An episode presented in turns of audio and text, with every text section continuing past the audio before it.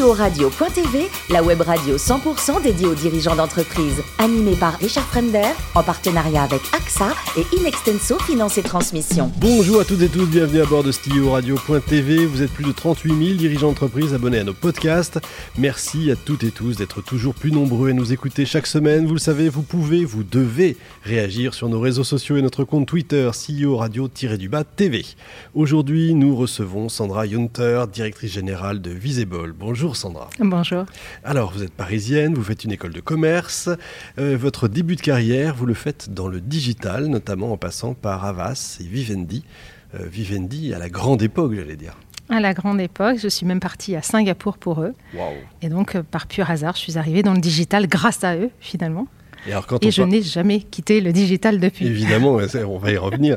Quand on parle de Vivendi, la première question qui nous vient, c'est est-ce que vous l'avez rencontré? Eh, J2M, Jean-Marie oh Messier. oui, je l'ai rencontré, effectivement, y compris sur un salon où nous présentions euh, une offre pour euh, les professionnels de santé. Et alors, Impressionnant. Impressionnant. Mais je suis partie de Vivendi à cause de lui. finalement. c'est le problème des génies, peut-être. alors, euh, donc, Singapour, c'est quoi? C'est une autre planète?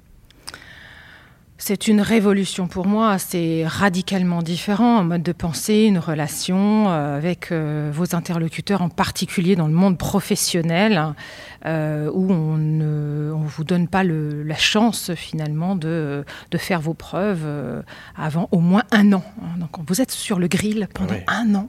Et vous en y tout cas, c'est ce qui, c'est ce qui m'est arrivé en tout cas. eh bien, je développais les services digitaux à l'époque, c'était plutôt sur CD-ROM Hein, c'était très tôt, euh, pour l'ensemble des euh, publications de, Vivendi, euh, en Asie en tout cas, donc les, MIMS, hein, l'équivalent du Vidal. Évidemment. Ah oui, oui, effectivement. Facile de s'adapter alors? Non, non, très difficile, mais c'est ce que j'étais venu chercher. Ah oui. C'est le challenge, la découverte, le dépassement de soi, euh, donc vous l'avez trouvé, vous êtes Ah, je l'ai trouvé, oui. vous êtes resté combien de temps Je suis restée trois ans. D'accord. Euh, donc, euh, expérience qui s'est terminée un peu trop rapidement à mon goût, avec la volonté dès le retour en France de repartir au plus vite. Ça a pris plus de temps que je ne l'avais envisagé. vous faites un passage dans le B2C par la mode, la déco et j'en passe, hein, parce qu'il faudrait plusieurs, plusieurs émissions pour parler de tout votre parcours. Et vous arrivez chez Visible comme conseil au départ. Hein. Oui, exactement. J'ai fait quelques mois de conseil avec euh, Peter Schmidt, qui est le, DG de la société que je connaissais euh, d'avant. Nous avons travaillé ensemble dans une autre entreprise en Allemagne euh, sur une mission hyper passionnante qui était comment contribuer à, remonter à la croissance de la rétention de nos clients, puisqu'en fait, avec le Covid, on avait une flambée de nouveaux clients, notamment autour des services et des produits liés à la santé. Euh, donc cette problématique hyper intéressante. Je rentre là-dessus. Finalement, euh, une opportunité de diriger, d'ouvrir en fait le département marketing pour l'ensemble du groupe s'ouvre. Je saute dessus euh, et, très peu de temps après, on m'offre la possibilité aussi de reprendre la direction de la filiale française. Mmh. Donc deux casquettes aujourd'hui. Bon, alors maintenant il faut en parler. C'est quoi Visible? Dites-nous un peu ce que c'est. Alors Visible, c'est absolument extraordinaire comme mission, puisqu'en fait, Visible cherche à aider les PME, les TPE à être euh, visibles sur Internet, à rendre leurs produits, leurs services sur Internet auprès des acheteurs du monde entier. Hmm. Voilà la mission. C'est une grande plateforme. En fait. C'est une plateforme. marketplace. Oui, c'est ça. Oui, on peut utiliser la terminologie de marketplace. On a en fait deux marketplaces. L'une c'est Europage, qui est la, celle qui est connue sur le marché français, et puis Verliferdvast, qui a été ensuite renommée VLW pour les Allemands. Tout à fait. Pour le, allemande, hein, il faut voilà, c'est une entreprise allemande basée à Hambourg qui s'appelle Visible euh, et qui a ces deux, ces deux services, ces deux marques, euh, Europage et euh, WLW. Donc on est dans le B2B. Mhm. C'est vraiment un marché important en devenir, on a l'impression à vous écouter.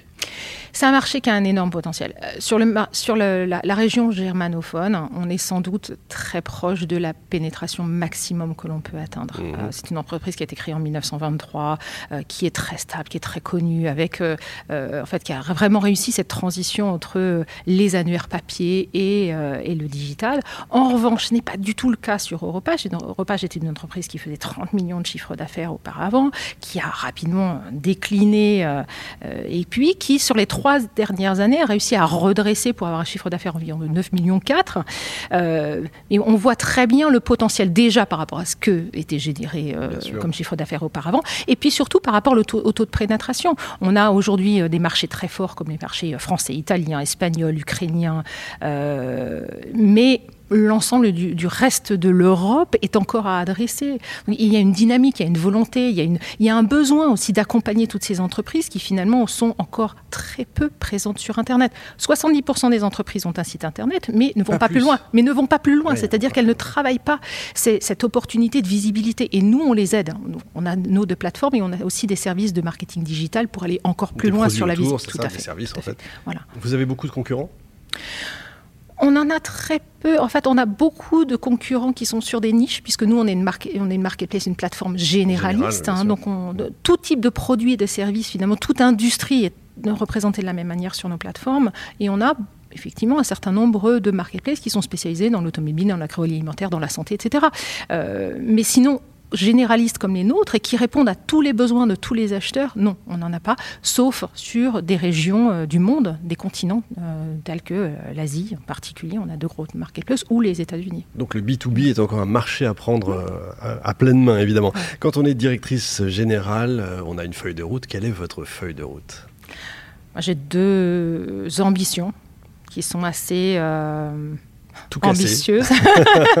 non. Euh, la première, c'est de mutualiser les ressources, les process, euh, les technologies entre l'Allemagne et la France, puisque l'Allemagne a, prouvé qu'ils avaient une magnifique réussite et qu'on peut, euh, on peut la dupliquer. Entreprise numérique, vous n'êtes pas vous-même euh, on va dire, vous n'avez pas ce qu'il faut chez vous. en fait, c'est qu'on n'a pas, euh, on n'a jamais procédé à l'intégration. Non, en fait, c'est vraiment que l'entreprise avait vraiment un objectif, c'était de se redresser, c'était de prouver qu'on était capable de rester sur le marché, de rester pertinent et de et, d'avoir une rentabilité, mm. ce qui a été démontré par l'ancien directeur général. mon objectif aujourd'hui, c'est vraiment de, euh, de faciliter cette intégration qui n'a jamais été faite. Mm. Finalement, le groupe a investi, le, groupe a mis, a mis de l'argent dans l'entreprise, mais n'est pas allé plus loin. Donc ça, c'est ma première euh, mon premier objectif. Et le deuxième, c'est de continuer ce développement à l'international. Ce, boulevard dont je vous parlais d'opportunités, mmh. euh, c'est de le prendre, voilà, c'est de prendre le train et de développer au maximum euh, le potentiel qu'a cette entreprise sur l'ensemble du marché européen. J'imagine gros budget de communication, de faire savoir, faire connaître.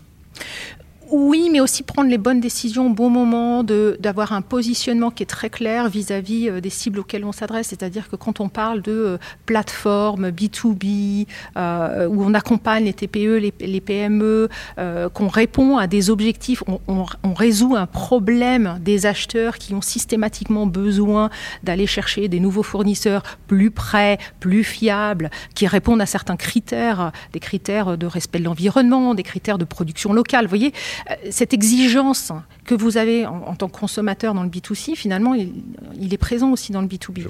Donc, euh, c'est d'être plus euh, innovant, d'être plus proche des besoins, des problématiques de, nos cibles. C'est surtout ça.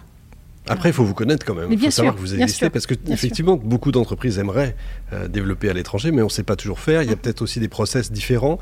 J'imagine que vos services annexes accompagnent les entreprises. Les services annexes euh, sont là pour aider à rajouter une, euh, un volet de visibilité à, euh, nos services standards de référencement mmh. sur nos plateformes. Et pour revenir à, ce sujet de, de, se faire connaître, l'avantage, c'est qu'en fait, on est, on est extrêmement puissant sur les moteurs de recherche.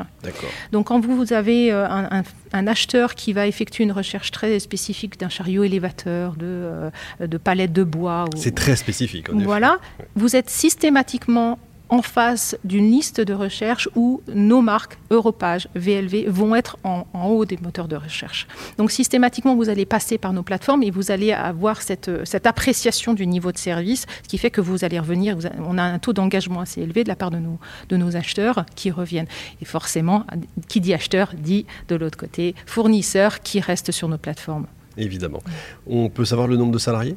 Oui, alors on est 410 en Europe, et sur la France on est 75, mais on recrute en permanence. Difficile de trouver des, du personnel? Non, on a de la chance. Euh, on a euh, tous les derniers recrutements ont été, dirais pas faciles, mais en tout cas réalisables hein, et avec des profils qui sont euh, fantastiques, avec une expertise, avec une motivation, avec une créativité qui correspondent tout à fait à, ce qu'on cherche. Hommes et femmes, j'imagine. Oui, oui, alors oui, évidemment. C'est le grand sujet. Hein.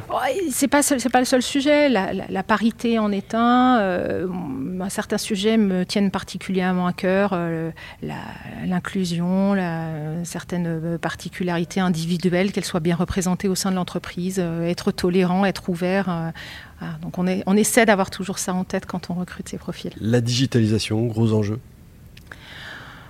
Ah, la digitalisation, euh, pas, forcément euh, plus un enjeu aujourd'hui que, que, ça a pu l'être au moment de la transition entre euh, l'annuaire papier et la version digitale. je pense qu'en fait, elle est un peu derrière nous. Très bien. Alors, on va revenir à vous maintenant, vous connaître un peu mieux. Le plus beau métier du monde pour vous, c'est quoi? C'est danseuse étoile ou directrice générale? Oh, le plus beau métier du monde quand j'étais petite, c'était effectivement danseuse étoile. Euh, oh, je, vibre toujours quand je vois des ballets. Euh, vous en avez gardé la posture, je peux vous dire. vous pratiquez toujours? Je pratique encore. Oui. Hors Covid, les, évidemment. Les pointes, non, non, même un peu, un peu à la maison. Euh, mes enfants se moquent de moi quand je fais quelques. Il faut enlever tous les fauteuils. je pratique encore un peu. non, clairement, le, le, plus beau métier, c'est le métier de pouvoir accompagner des, employés, des salariés, des collaborateurs dans euh, leur évolution de carrière, de les euh, de les guider et de les aider à, s'épanouir, à réussir, à découvrir finalement leur, que leurs propres limites sont beaucoup plus loin qu'ils ne l'avaient envisagé. Mmh, Donc que ce soit pour vous. que ce soit en, un poste de directeur général ou, ou avec mon autre casse-tête euh, de VP marketing ou quelle qu'elle soit en fait, à partir du moment où vous avez la chance de travailler avec des collaborateurs, c'est de, de les aider à s'épanouir. Ça se sent, en tout cas quand on vous entend. Bon, il y a une question très importante. Vous m'avez parlé de euh, la tarte tatin. Vous êtes la reine de la tarte tatin. Je crois que vous avez une recette ancestrale. Il faut me la donner parce que je l'attends depuis des jours je vais prendre des notes. J'ai eu la chance en fait d'avoir une, grand-mère qui était euh, donc du nord de la France et qui était euh, la reine des tartes. On la, la tarte au sucre, la tarte aux oignons, la tarte aux tomates et la tarte tatin, oh. effectivement. Et de nombreux amis qui viennent à la maison pour me voir euh, le pratiquer, parfois d'ailleurs qui prennent des vidéos pour pouvoir les reproduire. Quel est le secret J'ai un ami d'ailleurs dont un autre ami est, est étranger et avait avec filmé euh, tout en euh, commentant dans une langue que je ne maîtrise absolument pas. Je veux la vidéo. Et pour terminer, un livre Start with Why de Simon Sinek. Pourquoi ce livre? Ah, pourquoi ce livre? Parce que euh, c'est justement le cœur. C'est la première question qu'on doit systématiquement se poser à partir du moment où on envisage de se concentrer sur un nouveau projet, de développer un nouveau service il faut commencer par la question pourquoi. Pourquoi? Quel est le problème que l'on résout? Quel est l'intérêt de, de, la cible à laquelle on s'adresse? Et on ne peut absolument pas répondre de manière pertinente si on n'a pas commencé par cette question-là. Et je trouve que c'est vraiment mettre le doigt euh, sur certaines erreurs, d'ailleurs, que certaines entreprises peuvent effectuer, c'est qu'ils ne sont pas passés par cette question, ils ont commencé par le comment et non pas par le pourquoi. Très joli mot de la fin. Merci beaucoup Sandra, ne changez rien, vous êtes formidable. Fin de ce numéro de CEO Radio. Retrouvez toute notre actualité sur nos comptes Twitter et LinkedIn. On se donne rendez-vous évidemment mardi prochain, 14h précise, pour une nouvelle émission. L'invité de la semaine de CEO Radio.tv, une production B2B Radio.tv en partenariat avec AXA et Inextenso Finance et Transmission.